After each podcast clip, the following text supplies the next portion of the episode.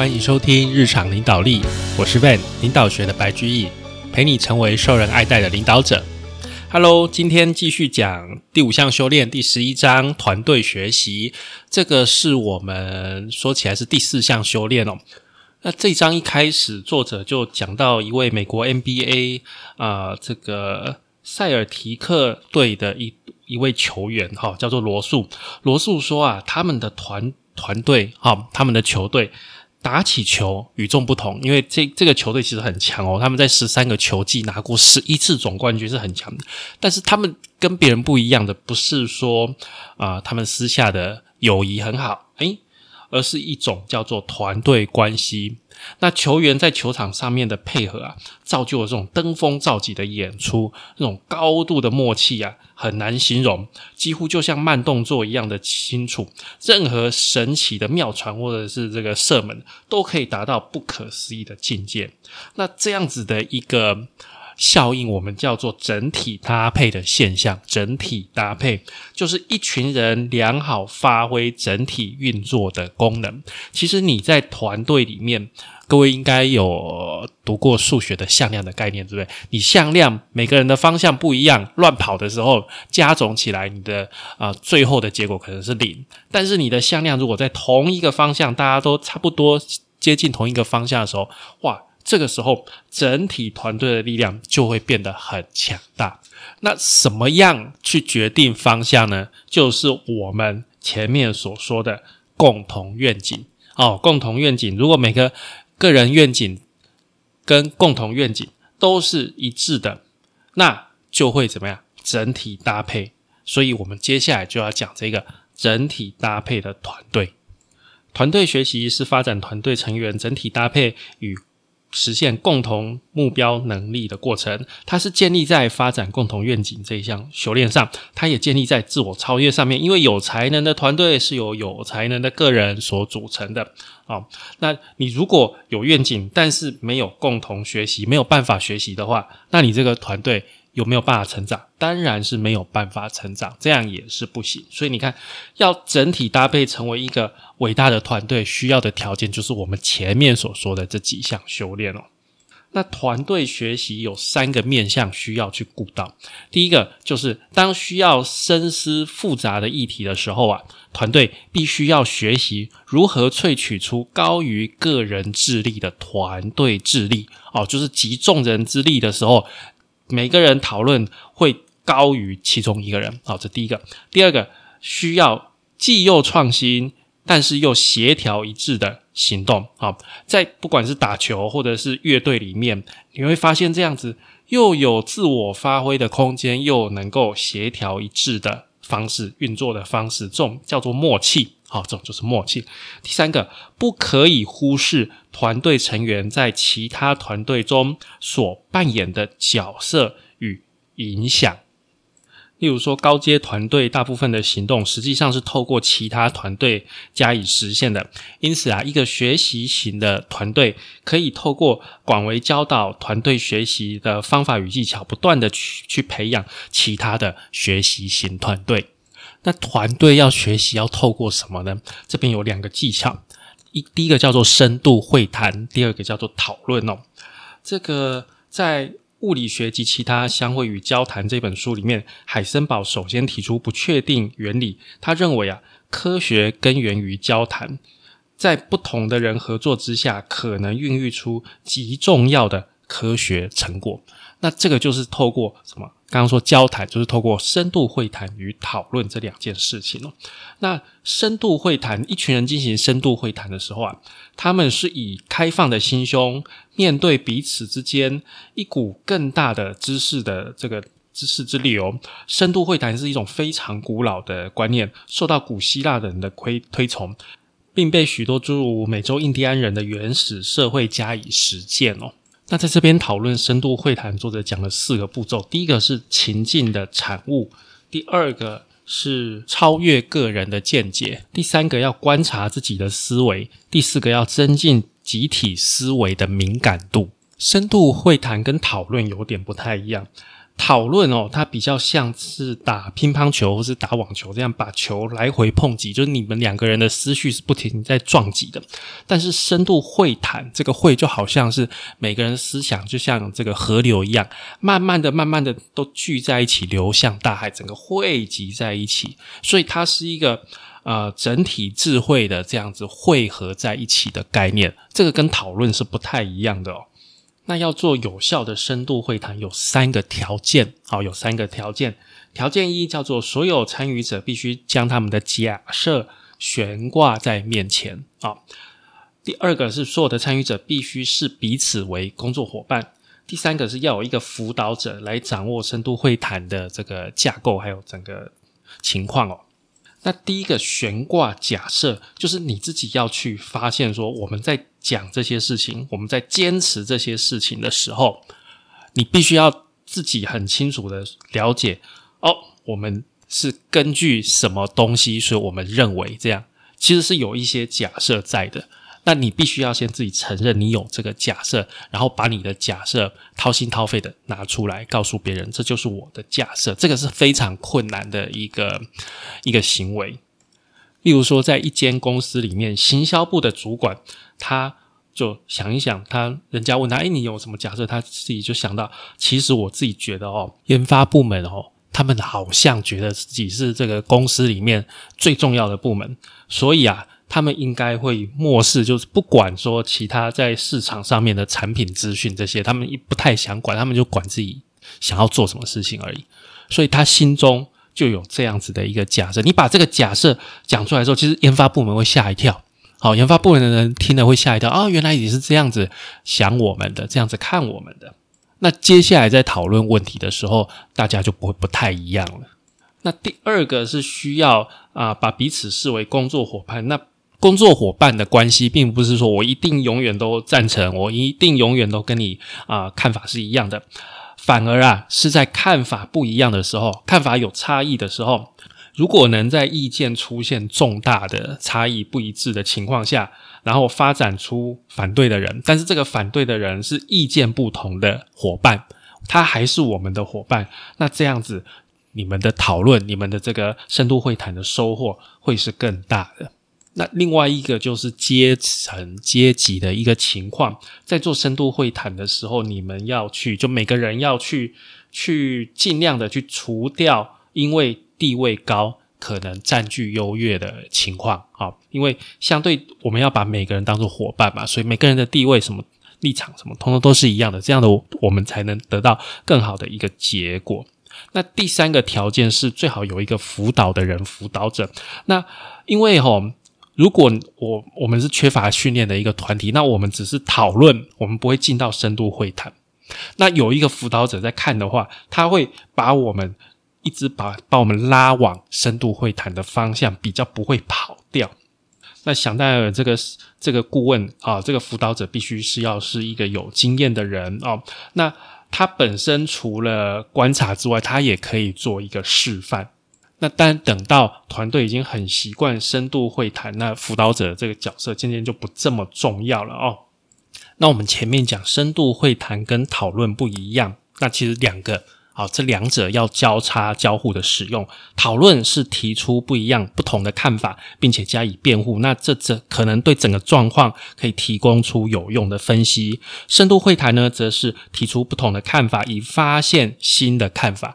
就是我们提出我们自己的看法，然后在我们大家都提出所看法之后，再去发现新的看法。所以通常我们用深度会谈来去讨论复杂的问题，好，然后用讨论呢来做成事情的决议。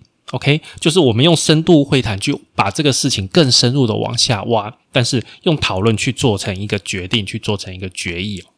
所以讨论的结果会有一个大家的共识，大家的一个结论，对不对？但是深度会谈呢，它是比较发散的哦。它所去寻求的不是同意，而是更充分的掌握复杂的议题。那深度会谈呢，因为是团队的修炼哈，你必须要跟一群人一起做，你不可能是一个人去达成的。好，这个结果绝对是不可能由一个人达成的。那在这样子的一个过程之中啊，有两个。可能会达成的共识。第一个叫做向下聚焦型的共识，那这个可能是在每一个个人的观点里面找到大家共同的部分。这第一个，第二个则是上向上开展型，好，向上开展的一个共识是寻找到比任何个人观点更为大的一个景象，哦，最后得出来的结论比之前每一个人所想的都还要更大。第一种类型是以个人观点的内容为出发点，找出我自己的看法跟别人的看法有什么共同的部分，最后建立大家哦，我们都同意这个立场。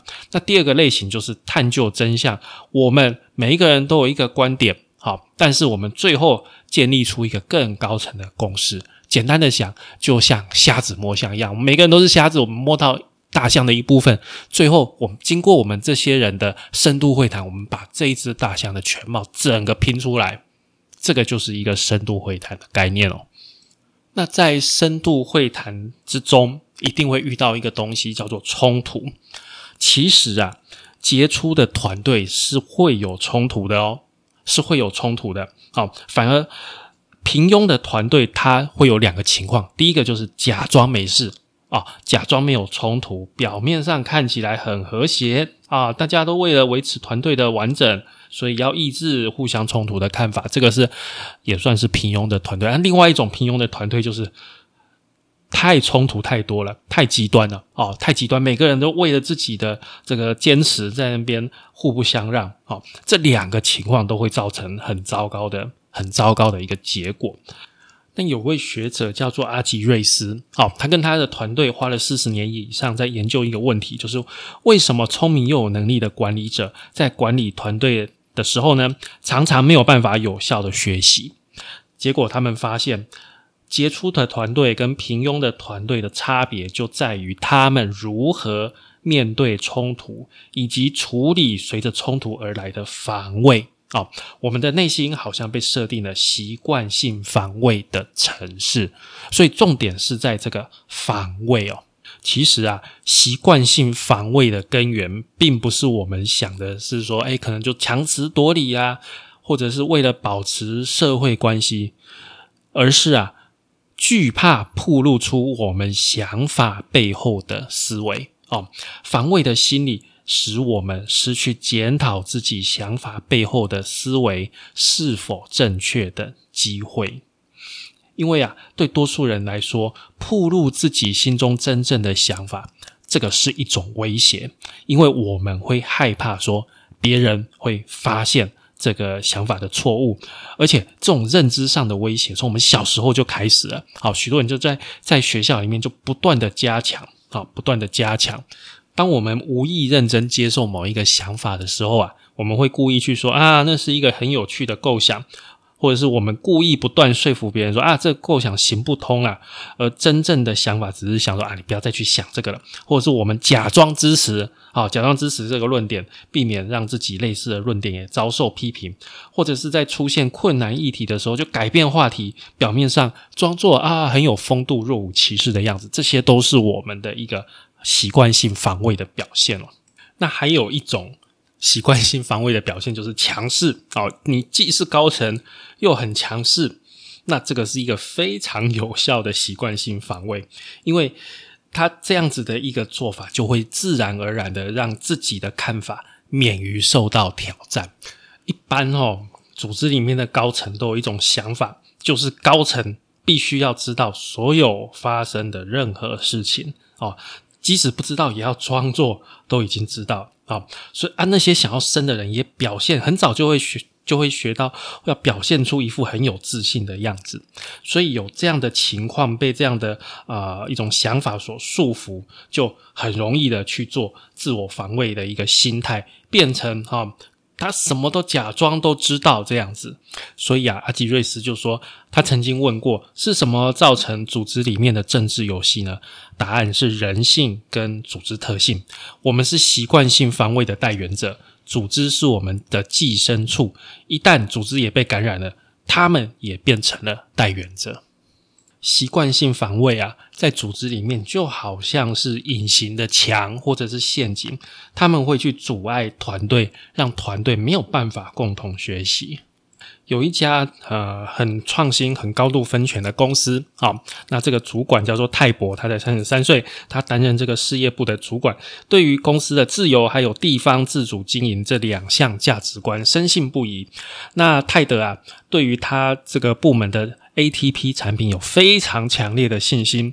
这个产品是用新的印刷电路技术所发展出来，他非常热心哦，他是员工的啦啦队长。那他。的管理团队成员工作也特别的努力，分享他对 ATP 产品这个前景的热忱。他们的努力很快得到了回报，订货连续几年快速成长，然后啊，销售就达到五千万美元。那这个快速成长的原因，是因为他们有两家主要的迷你型电脑制造厂商对这家公司的技术深具信心，然后把这家公司的电路板纳入他们硬体新产品线的设计，并且大量生产。但是啊，隔年在迷你型电脑产业不景气的打击下，这两家厂商啊就暂停这个新产品的生产，使得公司预估的订货量少了一半。然后再隔一年，景气也是没有回升，最后泰博终于被解除部门主管的职务。那这个部门、这个公司到底出了什么问题呢？啊，问题在于泰博啊。一方面对自己的产品深具信心，但是另外一方面，他为了要取悦总公司，设计了一个在内部并不能完整搭配的积极成长的目标。哦，他目标设得太高，所以这个销售人员产生很大的业务压力。那为了要去疏解这个压力，销售人员就跟几家关键客户建立大量而且集中的销售啊。来去应应这个这个目标，但是啊，也因为越来越对这些主要的几个关键的客户依赖，所以啊，当这几家关键客户啊有几家碰到营业上的问题的时候，他们也就跟着完蛋了。那为什么这个部门的管理团队允许这么样风险很高的策略，而且高层都不介入呢？其实理论上有经验的管理者应该可以去跟这个年轻的主管去跟他们讲说，你要分散客群啊，啊，这样才能够降低风险。那问题就是在于一些这个防卫的反应哦。曾经有其他主管跟泰博讲说，哎，你这个公司只依赖这几家少数大客户，其实蛮危险的。但是啊，当这个问题在会议上提出的时候啊，每个人都同意啊，那是一项问题，但是没有人做。任何行动，因为大家都太忙了。好，那泰博对他的 ATP 产品有无比的信心，那定的成长目标又很有挑战性，所以啊，让他自己有强大的业绩压力，他们就不停的扩张产能，然后扩张产能之后，你就有订单新订单的压力。但不管这个订单是从哪里来，从哪里来的，有就好。那总公司的主管也被同样类似的情况束缚住了，总公司也认为说，哎。ATP 的客户群太少太狭窄，好，但是啊，他们这间公司的价值观就是我们要尊重，哈，要分权，要尊重，所以我们呃也不好意思让泰博难看，所以他们就只做一些间接的批评，或者是干脆就不讲话。那泰博其实也对自己的方案有时候也感到犹豫不决哦。他以前没有当过事业部门的主管这样的高阶的职务，他很希望这一次。能够证明自己的才能，那由于不愿意让部属还有上司失望，他绝口不谈自己对这样子太过积极目标的不安哦。那这些高管、总公司与泰博心中的困扰还有矛盾，被掩盖在习惯性防卫之下，所以从来没有获得化解。你看哦，这个 ATP 这个部门的管理团队，碍于泰博对于成长目标的热切，他们一直都没有采取应该有的行动。那总公司的高管又碍于公司的价值观，也不好意思跟泰泰博讲什么话。泰博自己很需要帮助，但是又不想显现出我没自信的样子。这些困扰原本应该有很多处理的方式，但是却受困于习惯性防卫这个组织中的隐形墙。好，那要怎么样去降低习惯性防卫呢？根据我们之前所学的系统性的思考，有两个方向。第一个叫做削弱症状解，第二个叫做增强根本解。削弱症状就是把你的症状先降下来，好，先去减低防卫反应对情绪的威胁。例如说，如果在如果泰博在总公司上级主管面前坦诚他自己没有把握，或者是上级主管对泰伯坦然说出他们心中的疑问，像这样子发生在习惯性防卫的时候，就处理他们就可以削弱症状解。那他们实际上可以这样说：说，诶，我觉得这个新提议不妥。你或许也有这样感觉，那能不能帮我看看这种不妥的感觉是来自于何处，或者是说，啊，我所说的合理吗？我的沟通方式会不会太过强硬或是主观？但是我想听听你的观点，这样我们可以对状况有一个更加客观的看法。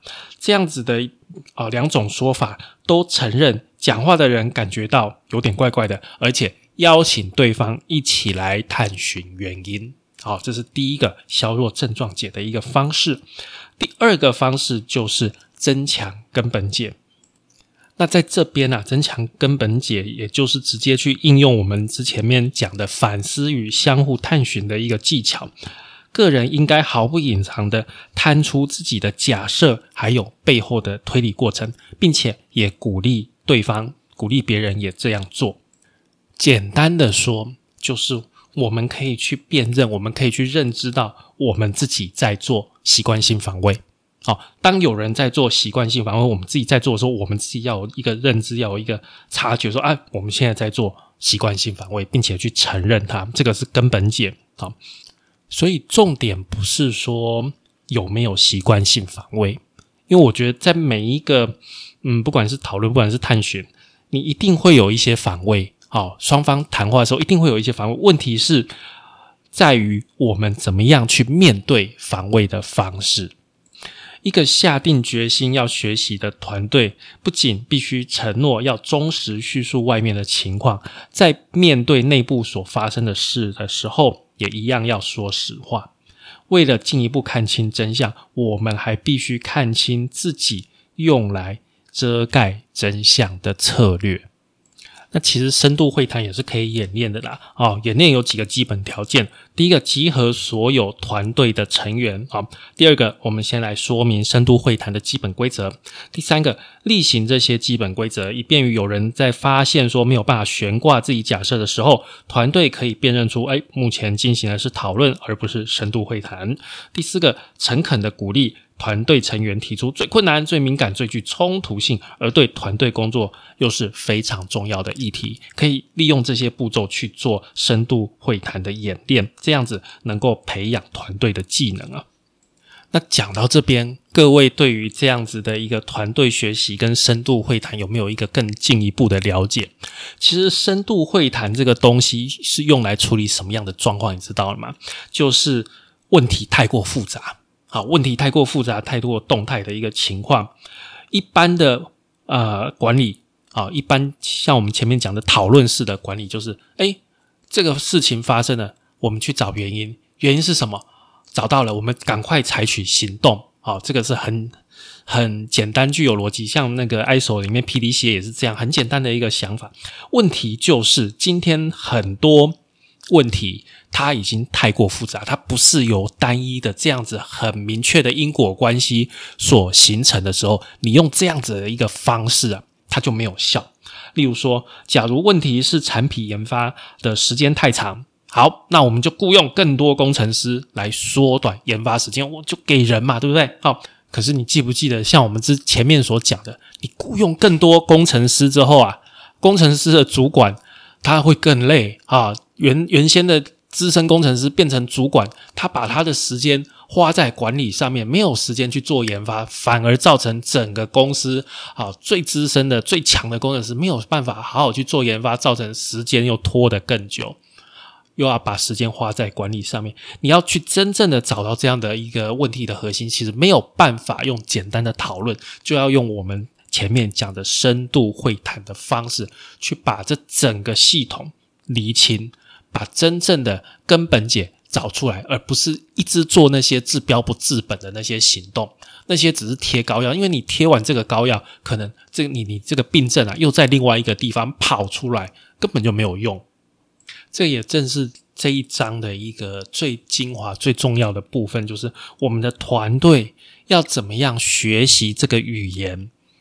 就是说系统设计、系统结构的一个语言，能够把整个复杂的问题拆解成，把问题的结构清楚的表达出来，真正的去讨论这个系统。这个才是这一章这个深度会谈这些团队学习为我们带来真正的一个益处。好，那我们今天讲的这个团队学习哦，跟大家讲团队学习的一个重要性，然后啊，教大家怎么样去做深度会谈，然后怎么样去避免习惯性的防卫。好，习惯性的防卫这个还是蛮重要的，因为这个是习惯呐。你一定你在做管理，你在做职场的时候，你一定会做习惯性的防卫，因为你要捍卫自己的立场。但是我们怎么样去做深度会谈，让整个团队能够去上到一个更高的层次？能够去应对复杂性的问题、动态复杂的问题，这个是我们这一章想要带给我们的。好，感谢您的收听与追踪，请帮我们在 Apple Podcast 评分与留言，也欢迎追踪我们的 FB 粉丝团“日常共的领导力”及 IG，我们的 IG 账号是 Leadership C Podcast 日常领导力。我们下次再会喽，拜拜。